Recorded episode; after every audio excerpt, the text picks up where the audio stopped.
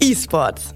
Die Herzfrequenz beim Zocken liegt zwischen 160 und 180 BPM, ähnlich wie bei Formel-1-Piloten. Die Gamer sind jung, international und vorwiegend männlich. Es gibt eine eigene Sprache, viele Begrifflichkeiten, die Außenstehende gar nicht verstehen können. Das Massenphänomen E-Sports ist ein neuer, noch weitgehend unregulierter Rechtsbereich. Das Profi-Dasein beginnt in der Regel mit dem Gaming vom Kinderzimmer aus. Durch den Kauf von Lootboxen durch Minderjährige entstehen Zufallskomponenten und Wahrscheinlichkeiten. Das lässt uns fragen, haben wir ausreichenden Jugendschutz? Und ist Gaming Gambling?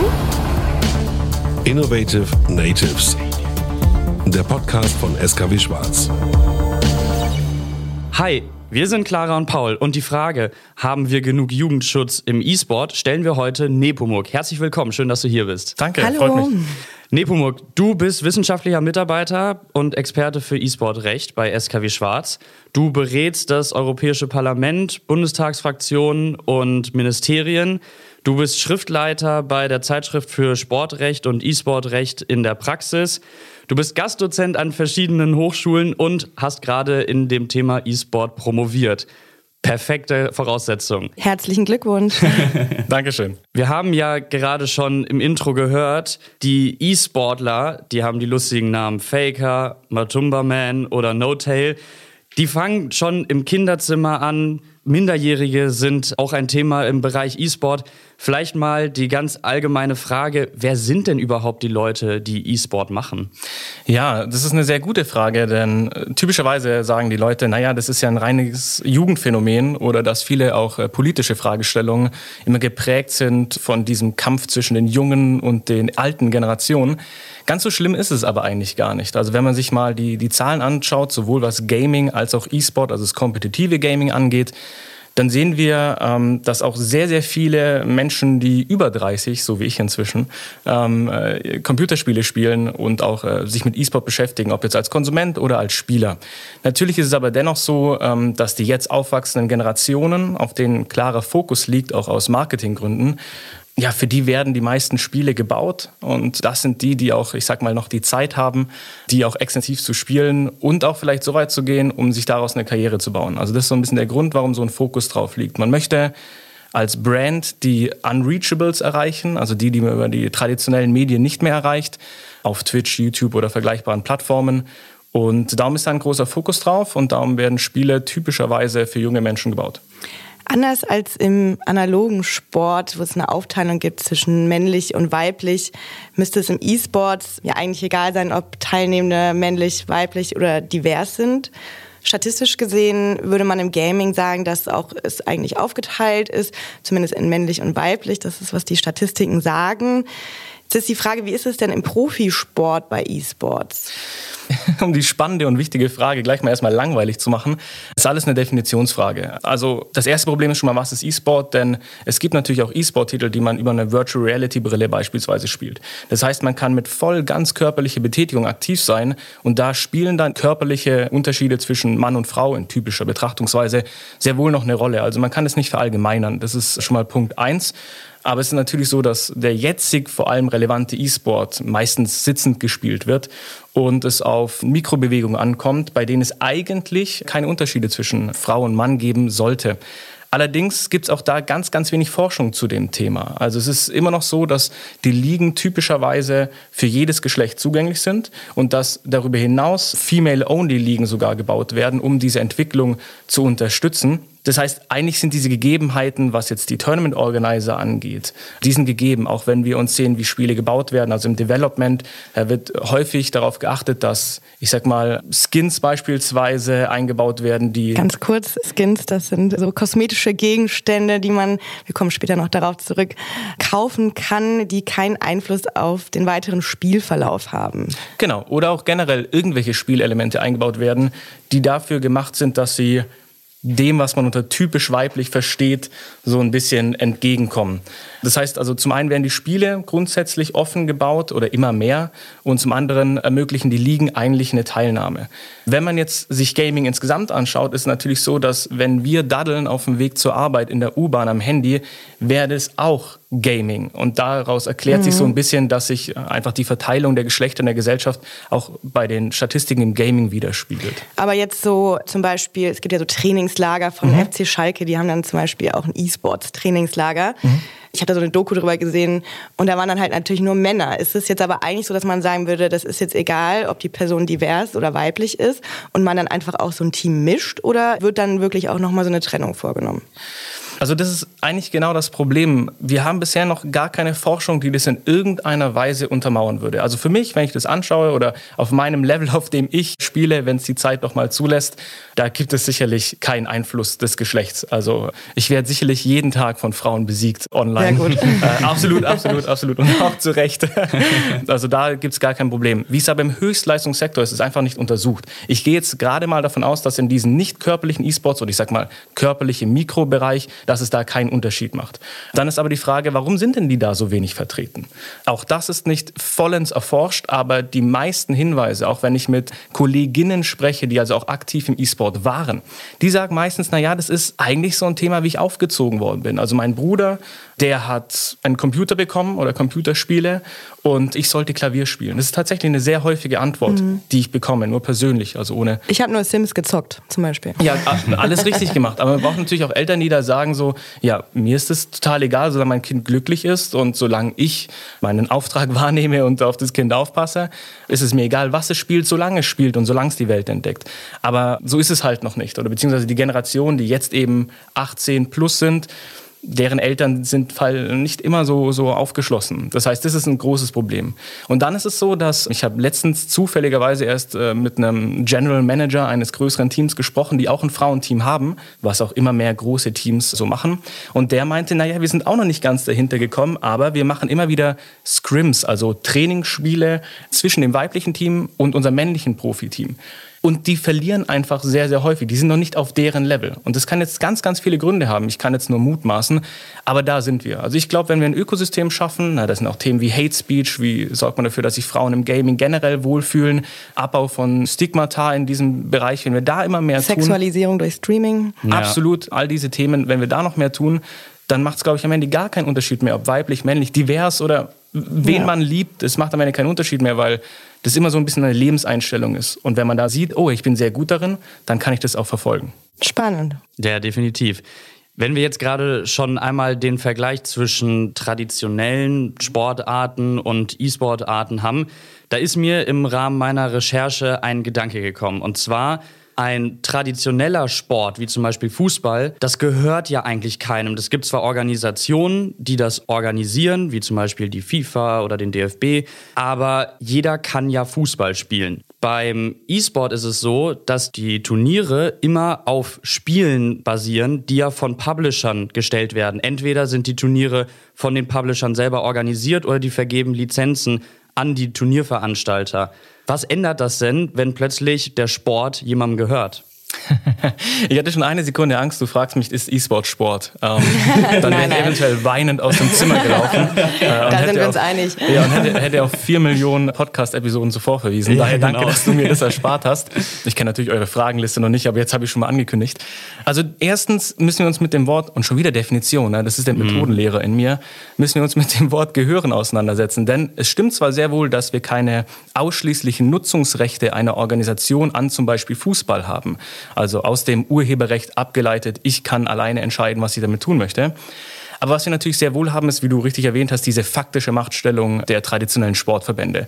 Das heißt, ganz ehrlich, das muss man sich erstmal ganz klar machen, dass wenn wir uns jetzt entscheiden, wir drei hier eine neue Fußballliga aufzuziehen, dann können wir das machen. Nur wer spielt da mit?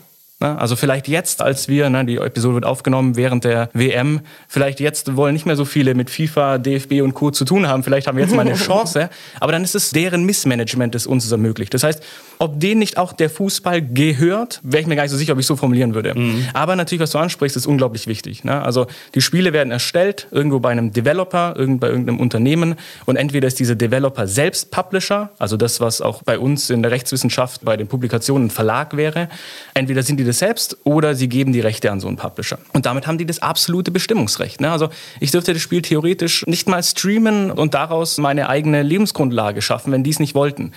In Klammern wollen sie natürlich, ist gratis Marketing super, aber absolut. Und dieser Einfluss ist eine der großen Themen. Also die Forschungsstelle für E-Sport-Recht, die wir mitgegründet haben, hat dieses Jahr in Hamburg genau zum Publisher aus diesem Grunde eine Tagung gemacht. Und das ändert quasi alles. Das ändert tatsächlich alles. Bezogen auf die Ligen haben die natürlich die gleichen Rechte wie auch die Deutsche Fußballliga, die DFL, mhm. bezüglich deren Liga. Aber die große Möglichkeit, den E-Sport-Titel vom Server zu nehmen, ne, die obliegt zum Beispiel dem Publisher. Und sowas kann uns im traditionellen Sport nicht passieren. Und dann ist die Frage, naja, wie gleichen wir das aus? Und da verweisen wir natürlich erstmal auf natürlich Kartellrecht und Wettbewerbsrecht, ne, gerade auf europäischer Ebene, aber auch darüber. Da gibt es ja gewisse Mechanismen, wenn man diese dominante Machtstellung, die allein ja kein Problem ist, wenn man die ausnutzt auf eine besonders illegale Art und Weise. Und ansonsten hofft man eben, dass ein Publisher leichter von der Community reguliert werden kann als ein traditioneller Sportverband. Also sieht man jetzt auch wieder während der WM, die machen ihr Ding und die ganze Welt kritisiert es und es ist ihnen total egal. Sie mhm. machen einfach weiter. Ein Publisher kann es nicht tun, weil sein Spiel, na, wenn da keine Community mehr dahinter ist, dann spielen es die Leute nicht mehr, dann schauen die den E-Sport nicht mehr und und und. Das heißt, wir sind inzwischen bei dem, was man nennt Game as a Service. Das heißt, ich muss dauernd gute Inhalte bringen, um meine Spieler da zu behalten, um dann so ein fast schon Metaverse aufzubauen, wie bei League of Legends mit Arcane, mit der Serie oder den Musikstücken, die komponiert werden. Ähm, das heißt, ganz so frei sind die vielleicht gar nicht, wie man denkt. Das heißt, ja, sorry, sehr lange Antwort, ich weiß. Aber erstmal muss man sehen, was es gehört und dann, wodurch wird denn der Publisher grundsätzlich eingeschränkt. Mhm, sehr interessant. Wie verdient man denn eigentlich Geld mit E-Sports? Wie läuft das ab? Und warum wird da so viel Geld verdient und wie ja. viel kommt bei den GewinnerInnen an? Vor allen Dingen, warum zur Hölle ist da so viel Geld in dieser Branche? Woher kommt das? Ja, also, also wie man am meisten Geld verdient, ist natürlich jahrelang Jura studieren, dann das Referendariat machen und sich rechtlich mit dem Thema auseinandersetzen. Kann ich aus eigener Erfahrung sagen, da wird man absolut reich Kannst von. uns ja gleich zum Kaffee einladen. Äh, nicht in Berlin. Äh, weder in München noch in Berlin, aber in, in, in Buxtehude, da könnte ich vielleicht dann ausgeben. Nein, es ist natürlich eine Entertainment-Branche. Überall da, wo die Menschen, auch vor allem natürlich mit irgendeiner Form von Emotion, zugucken wollen, ne, wo die Eyeballs sind, wird Geld generiert. Das ist auch der Grund, warum der E-Sport, obwohl er ja auch schon vor 20 Jahren existiert hat, ne, die ESL, einer der größten Tournament-Organizer, Jetzt übrigens, wenn wir über Geld sprechen, für über eine Milliarde von der saudi-arabischen Savvy Group gekauft. Wow. Genau.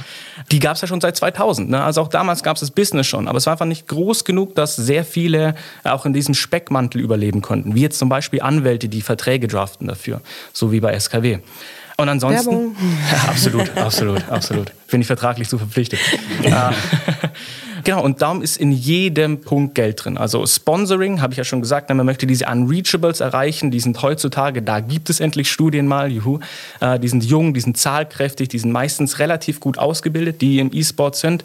Das heißt, es sind die Consumer von morgen. Deshalb gehen Sponsoren wie McDonalds raus, die haben ewig lang den DFB gemacht, oder die deutsche Fußballnationalmannschaft und gehen auf andere Plattformen, weil, naja, Fußball kennt jeder. Wir müssen die Jungen da abholen, wo sie jetzt sind. Das heißt, da wird viel Geld gemacht. Dann natürlich der Verkauf von Spielen, wobei heutzutage mit Game as a Service eher Lootboxen relevant sind oder Finanzierungsmodelle über Lootboxen. Da sehe ich es in deinen Augen schon blitzen. Ich befürchte, da gehen wir heute auch noch hin. oh ja. Genau. Und ansonsten, wenn du jetzt zum Kernökosystem möchtest, natürlich das Vermarkten von den Wettbewerben und die Spieler, die für Organisationen spielen. Also genauso wie es einen Fußballclub gibt, gibt es auch Clubs im Bereich E-Sport, meistens dann auch in mehreren E-Sport-Titeln unterwegs, nicht zwingend, aber sehr, sehr häufig. Und ja, da werden unglaubliche Gehälter gezahlt. Also der Moment, der mich immer am härtesten trifft, ist, wenn ich einen Spielervertrag vor mir liegen habe und sehe, was der 19-Jährige verdient und dann überlege ich mir, was ich getan habe, um dahin zu kommen, wo ich bin. Und denke mir so, nee, also nicht mal in der gleichen Stratus. Also, ja, ist, ist es wirklich, Skill oder Glück, ja. ne? Luck or Skill? Absolut. Also es ist auf jeden Fall Skill. Also es ist erstmal Fähigkeiten, so lange, das nennt man grinden, also so lange sich dahinter zu klemmen, um wirklich, mhm. wirklich gut zu werden. Das können wir auch nachvollziehen als Juristen, das müssen wir sicherlich auch tun aber immer wieder dasselbe Spiel, immer wieder und sich dann auch noch gut verkaufen, vielleicht auch noch eine Media Personality werden, weil der E-Sport sich nicht nur durch das Kompetitive trägt, sondern auch durch die mediale Verwertung, also durch Streaming und Co. Wenn man von E-Sport spricht, spricht man meistens immer gleichzeitig auch von Content Creatern oder von Influencern. Ne? Das ist auch, sehen wir auch in den Arbeitsverträgen. Das ist immer ein für einen Athleten und für einen Künstler quasi. Also könntest theoretisch fällt mir gerade einpassen zu unserer Folge zu virtuellen InfluencerInnen auch ein E-Sports-Avatar geben? Also quasi virtuelle InfluencerInnen, die E-Sport spielen? Per Definition leider nicht, weil jede bekannte E-Sport-Definition äh, fordert menschliche Spieler. Ah. Ähm, aber eine Frage, die sich da tatsächlich stellt, und das haben wir auch in unserem Gutachten für die EU oder für das EU-Parlament gemacht, ist die Frage, was ist denn menschlich? Na, da gibt es ja jetzt inzwischen auch schon Doktorarbeiten dazu, weil auch wir ja nur mit einem, also auch unser Hirn verarbeitet nur Informationen. Also wir sind schon im Grundsatz vergleichbar zu einem Computer. Das heißt, wann haben wir vielleicht tatsächlich so eine künstliche Intelligenz, die sich verselbstständigt und müssen wir dann das Merkmal menschlich ausweiten oder aufgeben? Aber bevor ich jetzt komplett übertreibe, ich würde sagen, jetzt, jetzt nein, jetzt nein, jetzt würde ich sagen nein, aber hey, wir machen einfach nochmal eine Episode in zehn Jahren. Sehr gerne. Ja, wenn wir schon beim Thema gerade sind oder weil du es gerade schon angesprochen hattest, Lootboxen. Mhm. Es gibt natürlich im Rahmen Gaming die Überschneidung von E-Sport und Lootboxen, weil beides findet im Gaming statt. Wo unterscheide ich das denn dann voneinander? Weil ich würde sagen, Lootboxen finde ich eher bei Streamern als im E-Sport. Also es ist so, dass für Gaming Lootboxen deshalb relevant sind, weil Kannst du ganz kurz erklären, was Lootboxen sind für unsere auf, Zuhörer, auf die das Fall. nicht wissen sollten? Also Lootboxen, das kommt immer so ein bisschen aus den Worten Loot und Box. Also man bekommt etwas, einen Gewinn, nachdem man etwas erreicht hat, in welcher Form auch immer. Und das so aus einer virtuellen Box. Es können aber auch Kartenpacks sein bei virtuellen Kartenspielen. Also es gibt es in, in den verschiedensten Variationen und Formen. Aber im Endeffekt ist es eine Mechanik im Spiel, wo ich einen virtuellen Sammelgegenstand bekomme. Und wenn ich den öffne, sind dann noch mehr virtuelle Gegenstände, sogenannte Items drin. Das können Skins sein, wie du schon richtig gesagt hast. Einfach, was man dem Charakter quasi anziehen kann und was gut aussieht oder schlecht aussieht. Es können aber auch, und jetzt kommen wir zum E-Sport, tatsächlich Gegenstände sein, die auf das Kräftemessen einen Einfluss haben. Und spätestens dann wird es für E-Sport relevant, weil genau für Gaming ist das ein großes Thema und natürlich Influencer, in dem Bereich Gaming unterwegs sind, aber auch generell Glücksspiel und Streaming sind ja immer im klassischen Sinne auch, also Slot-Games sind auch schon eine Problematik. Aber ja, da kommen wir dann so wirklich zum E-Sport. Es gibt auch manche E-Sport-Titel, da wird man so ein bisschen vorbereitet für das spätere Gambling oder vielleicht nicht das spätere Gambling, wenn es gefährlich wird, weil es immer mal auch so Minispiele zwischendrin gibt. Okay, lass ich jetzt mal weg, aber das gibt es auch.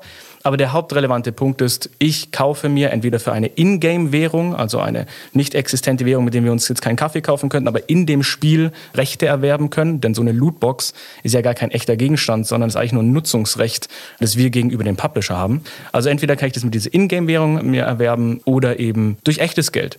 Und spätestens dann, wenn man Items rausbekommt, die auch im Kräftemessen dann eine Wirkung haben, dann wird es relevant für E-Sport und dann sind wir auch in diesem typischen, was Begriff Pay-to-Win beschreibt. Also Genau, da wollte ich gerade einhaken, ja. nämlich äh, Lootboxen für Pay-to-Win. Da mhm. möchte ich jetzt bitte zum Glücksspiel endlich rüberkommen. Und ja. zwar ist die Frage, ist das Glücksspiel oder nicht? Weil wenn man jetzt, man würde ja sagen, es ist irgendwie eine Zufallskomponente, also ein Zufallsfaktor und eine bestimmte Wahrscheinlichkeit, was geschehen wird im Spiel, was aufkommt. Mhm. Also müsste es doch eigentlich nach der Definition von Glücksspiel Glücksspiel sein, oder? Ja, die erste Frage ist schon, und ich weiß, ich, ich, ich werde nie wieder eingeladen, aber was ist die Definition von Glücksspiel? Tut mir leid, dass ich schon wieder da bin. Es gibt ja verschiedene Definitionen. Worauf du dich jetzt vermutlich primär beziehst, ist die aus dem Glücksspielstaatsvertrag, den wir genau. seit äh, Juni letzten Jahres wieder haben und jetzt tatsächlich wieder für alle Bundesländer. Das heißt, wenn in der Werbung dran steht, ja, Schleswig-Holstein, nur da geht es, hat sich jetzt erledigt, das Thema. Und da gibt es die Definition, da ist aber relevanter Punkt auch dieser Einsatz, den man erbringt. Das heißt, wenn es jetzt was wäre, wo wirklich gar kein Echtgeld investiert wird und man kann sich nur diese Ingame-Währung erspielen und die dann eintauschen dagegen, da wären wir nicht mehr in diesen Punkten. Dann sind wir sicherlich immer noch in einem Vorbereitungsstadium. Also man muss sich immer noch die Frage stellen, ob das auf eine USK, also Altersbeschränkung zum Beispiel, eine Rolle hat, weil es eben Zwölfjährige an das Konzept heranführt. Ich gebe Geld und mit Glück bekomme ich was Gutes und mit Pech halt nicht. Also das heißt nicht, dass wir keine Berührungspunkte dazu haben, aber Glücksspieldefinition eher weniger.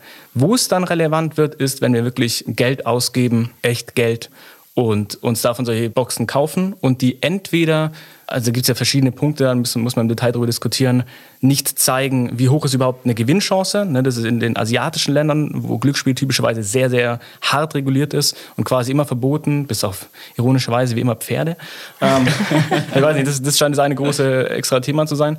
Aber da ist sowas zum Beispiel wichtig, dass wirklich gezeigt wird, naja, wie hoch ist meine Chance, jetzt was zu bekommen. Aber ja, da können wir dann von Glücksspiel sprechen. Aber, und so fair muss man auch sein, es ist schon auch mit den Panini-Bildern vergleichbar. Ne? Ich komme schon wieder zur WM, aber früher, als, als mich Fußball noch interessiert hat, also der analoge Fußball, habe ich auch diese ähm, Heftchen gekauft und da konnte ich dann mhm. Panini-Bilder kaufen und sie reinkleben. So, Grundsätzlich ist es gar nicht so unterschiedlich, was es nicht besser macht, aber man muss es nur, und das ist mir immer wichtig, die analoge und die virtuelle Welt, da wo sie vergleichbar sind, auch vergleichbar betrachten. Ja, super spannend. Da kommen ja auch irgendwie dann so jugendschutzrechtliche Fragen dazu. Auf jeden Fall. Wenn in Games irgendwie einfach Pay to Win in einem Spiel ist, was dann irgendwie die 13-Jährige zu Hause sitzend äh, zockt und sich dann die ein oder andere virtuelle Kiste kauft, das sind ja dann einfach immer schwebend unwirksame Verträge nehme ich mal an, ist es dann so, die Unternehmen, FIFA, haben die dann schon so eine Rechtsabteilung, wo einfach nur Angestellte sitzen, die das Geld zurücküberweisen an die Eltern? Ja, es ist ja natürlich auch noch so, dass es gerade sehr im Fluss ist. Ne? Also viele Publisher, gerade EA, also wenn du FIFA sagst, wäre das ja quasi der Verband, aber ich gehe davon aus, mhm. dass eigentlich ja. Electronic Arts, die der Publisher des Spiels FIFA sind, oder zumindest noch, denn nächstes Jahr wird es wohl neu vergeben, oder nicht nur wohl, wird neu vergeben. Aber ja, definitiv. Die haben Inhouse-Juristen und die beschäftigen sich sogar sehr, sehr häufig mit dem Thema. Ne? Es gibt immer wieder Urteile, auch höchstrichterliche Urteile, jetzt gerade zum Beispiel in Holland letztes Jahr. Und in Belgien auch. Und in Belgien, genau. Und daraufhin entscheiden dann die Publisher, naja, wie machen wir das? Sollen wir diese Funktion komplett entfernen? Ganz schwierig. Ne? Es werden Milliarden in der Woche umgesetzt. Also Milliarden. Unglaublich. Ja, vorletztes Jahr gab es eine Forschung dazu, 1,7 Milliarden in einem Monat oder in einer Woche sogar. Jetzt muss ich, müsste ich es nochmal nachschauen. Aber ganz ehrlich, in der Höhe macht es mir schon keinen ja. Unterschied mehr. Genau. Das heißt, man müsste, wenn dann so das ganze System umstellen, aber es wäre eine Option. Oder dass man den Zugriff aus eben diesen Ländern zumindest beschränkt, wo wir alle wissen, mit VPN-Zugängen und Vergleichbarem ist das sicherlich nicht die Lösung oder dass man es eben anders gestaltet. Das heißt, jeder Publisher muss dann, je nachdem, welches Lootboxen-System er implementiert hat, die sind ja auch alle verschieden, muss sich dann überlegen, muss er aktiv werden oder nicht und wenn ja, wie aktiv werden. Aber wie ist es denn europarechtlich eigentlich möglich? Oder welches Recht wird wann angewendet? Wie, wie ja. regelt man das? Europarechtlich ist ja nur dann relevant, wenn die EU als Gesetzgeber Kompetenzen zu einem gewissen Thema hat. Und bei uns ist natürlich so, dass die Länder, also deutlich unter, also nicht nur die Bundesebene, sondern die Länderebene vor allem für Glücksspiel zuständig ist. Deshalb ist ja auch ein Glücksspielstaatsvertrag zwischen diesen 16 Bundesländern. Das heißt, solange die dort aktiv werden, ist natürlich die europäische Ebene nicht irrelevant, auf keinen Fall, aber eher so sekundär relevant. Also ich persönlich glaube in diesen Bereichen, das ist auch Teil dieses Gutachtens, das ich geschrieben habe, ist, dass wir mehr von diesen Kompetenzen auf EU-Ebene bringen müssen. Also gerade wenn wir sehen, das Internet kennt die Grenzen, die Landesgrenzen, die wir genau. da sehen, nicht, würde es total Sinn ergeben, zumindest für Europa mal da einen Rahmen zu schaffen. Also es gibt Möglichkeiten, man muss aber wirklich immer im Detail schauen, was genau will man regeln und wem obliegt die Kompetenz. questions. Es ist natürlich auch beim Thema Wetten so. Ne? Also nicht nur Lootboxen. Das ist ja immer das eine Thema, das immer angesprochen wird, weil wenn die Eltern dieses Triggerwort Lootbox mhm. hören, rennen die im Wohnzimmer im Kreis und schreien. ähm, was auch absolut nachvollziehbar ist. Ne? Aber man kann ja auch mit ein bisschen Medienkompetenz sich mit seinen Kindern hinsetzen. Man kann es erklären. Also ich finde es immer ein bisschen schwer, den schwarzen Peter den Publishern komplett zuzuschieben. Ne? Da müssen alle mal zusammenarbeiten. Naja, es braucht halt eine Regulierung. Ne? Ja, wir haben ja Glücksspielrecht. Also wir haben ja auch Jugendschutzrecht. Also im Grundsatz greift es. Das heißt, die einzige Problematik, die wir haben, ist, greift es denn tausend tauglich. Ne? Also so im Jugendschutzrecht haben wir zum Beispiel so ein Problem, das immer angesprochen wird, ist, naja, wenn ich nur den Film schaue, dann sehe ich das nur. Ne? Also es gibt ja auch Jugendschutz FSK bei Filmen. Dann schaue ich das nur, aber dann bin ich nicht so involviert. Wenn ich aber das Spiel spiele, ne, dann bin ich ja in der Story. Ja, ich Suchtfaktor der, auch. Gut, aber es gibt ja ganz viele Dinge, die Sucht auslösen und die vielleicht gar nicht reguliert sind oder, oder schwach reguliert sind. Also ich will das überhaupt nicht gut reden. Ne? Wir brauchen da basierend auf Forschung, ob jetzt Glücksspielforschung, ob Suchtforschung, wir brauchen da neue Erkenntnisse und dementsprechend muss man handeln. Passiert bisher noch nicht so, wie man sich das wünschen würde, aber das bräuchten wir und dann müssen wir aktiv werden. Also für mich klingt das so ein bisschen, man hat früher zum einarmigen Bandit, ich glaube auch richterlich gesagt, Unterhaltungsautomat mit Gewinnmöglichkeiten. Ist immer noch so. Wenn du in die Gewerbeordnung schaust, so die 33i und folgende und so, oder die Rechtsprechung dazu, die sagt das immer noch. Ist das schräg. schräg, ne? Aber irgendwie, ja. ich finde, das passt halt auch total auf diese Ingame-Spiele. Also für mich ist es so ein bisschen so dieses Versteckte in sich drin und ich kann mir das total vorstellen, du kommst dann da voll rein und bist voll, mhm. also so wie ich früher Sims zum Beispiel gespielt habe mhm. und dann Hack anwende, dann denke ich mir so, okay, hätte ich das auch gemacht, wenn er was gekostet hätte? Wahrscheinlich schon. Du sprichst jetzt natürlich gleich zwei relevante Punkte an. Der eine Punkt ist natürlich, die Regulierung passt nicht immer. Also die von mir gerade angesprochenen Regelungen in der Gewerbeordnung, die sind halt so der Gedanke Internetcafé versus Spielhölle quasi. Und die Rechtsprechung ist jetzt immer noch relevant, wenn man zum Beispiel für E-Sport einen Hub irgendwo, also physisch, städtebaurechtlich, eine Nutzungsänderung möchte und das da aufbauen. Welche Genehmigungen brauche ich und, und, und. Und da müsste man längst aktiv werden oder die Rechtsprechung müsste so intelligent sein, bei dem nächsten Fall, der bei Ihnen ist, es anders zu sehen oder es differenzierter zu sehen. Hm, da sind wir aber noch nicht. Und der andere Punkt ist, diese Immersion in Computerspiele ergibt total Sinn. Ne? Vor allem mit Virtual Reality Headset, wenn man das aufhat. Wir sind nicht ganz da, wo man denkt, hey, wow, ne?